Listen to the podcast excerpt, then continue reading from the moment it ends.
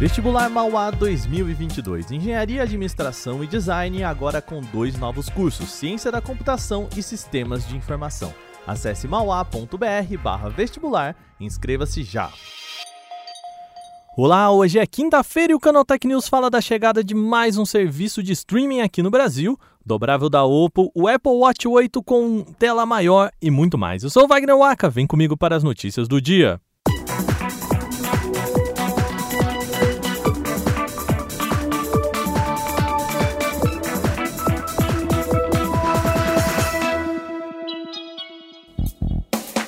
E a gente começa o programa falando sobre a chegada aqui no Brasil do GeForce Now, o serviço de jogos por nuvem da Nvidia. O sistema permite que uma pessoa possa jogar jogos de última geração em smartphone ou em PCs bem fraquinhos.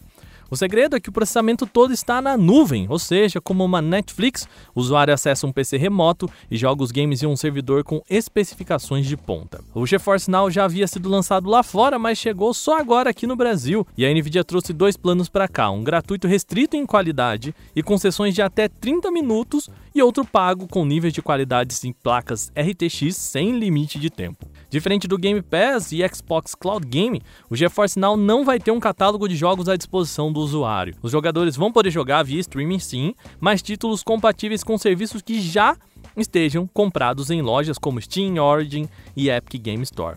E no total são mais de 800 games compatíveis com o serviço. Para acessar a plataforma, o jogador precisa fazer um cadastro no site da Nvidia. Embora não seja necessário um PC de alto desempenho, o usuário vai necessitar de uma conexão de internet de pelo menos 15 megabits por segundo.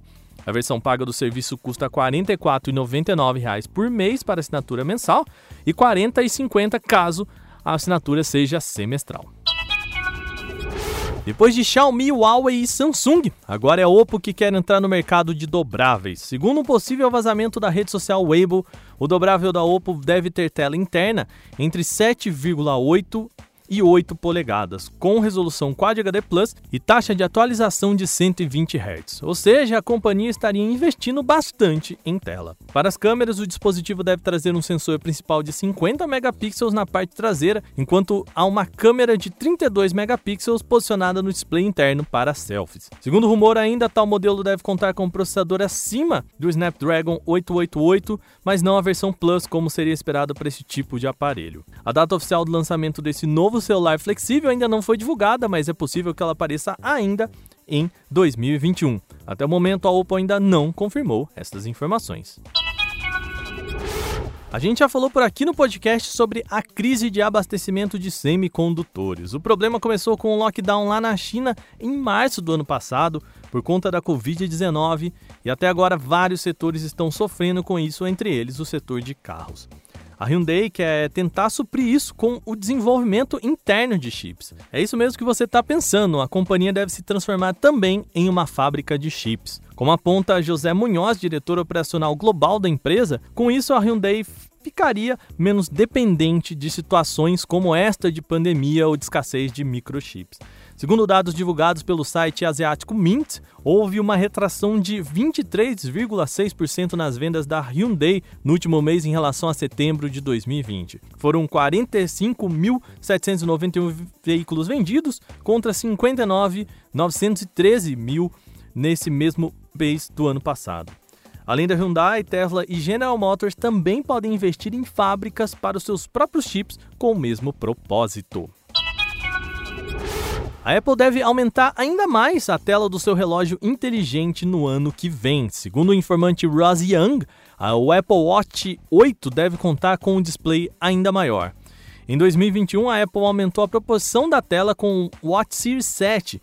E esse, na verdade, é o principal destaque do novo relógio inteligente da maçã, que repetiu o mesmo processador do Series 6, mas melhorou a velocidade de carregamento e incluiu uma tecnologia exclusiva para transferência interna de arquivos. Segundo Young, o novo modelo teria três tamanhos e provavelmente com um acima dos 44 milímetros. Vale lembrar que o Apple Watch 7 ainda nem chegou oficialmente ao Brasil, mas já tem preços oficiais do produto por aqui e o acessório parte de R$ 5.299. Já imaginou acordar no meio da madrugada com um barulho de uma pedra atravessando o teto do seu quarto, pousando a poucos centímetros da sua cama? Foi exatamente isso que aconteceu com Ruth Hamilton, uma moradora do município canadense de Golden. O caso aconteceu no último dia 3 de outubro e análises mostram que o objeto de 2 kg, que se achava que era apenas uma pedra, na verdade é um meteorito.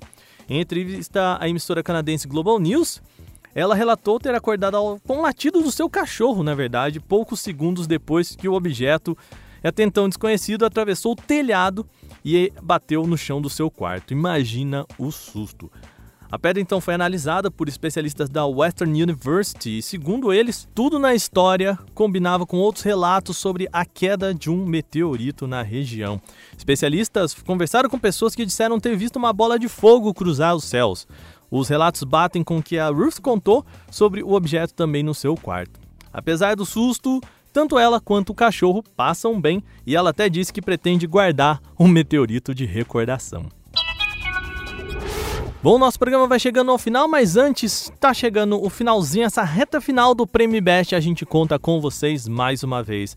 De novo, galera, rapidinho que eu sei que vocês até já sabem, é só entrar em vote.premiobest e votar no Canaltech para a categoria de tecnologia. Então, de novo, vote.premibest.com e vota no Canaltech para a categoria de tecnologia. Estamos chegando lá e a gente conta com você. Esse episódio foi roteirizado, editado e apresentado por mim, Wagner Waka, e também teve reportagens de Lucas Arras, Vinícius Mosquen, Paulo Amaral, Eduardo Monken e William Torres. A revisão de áudio é da Mari Capetinga. Agora a gente vai ficando por aqui nesta quinta-feira.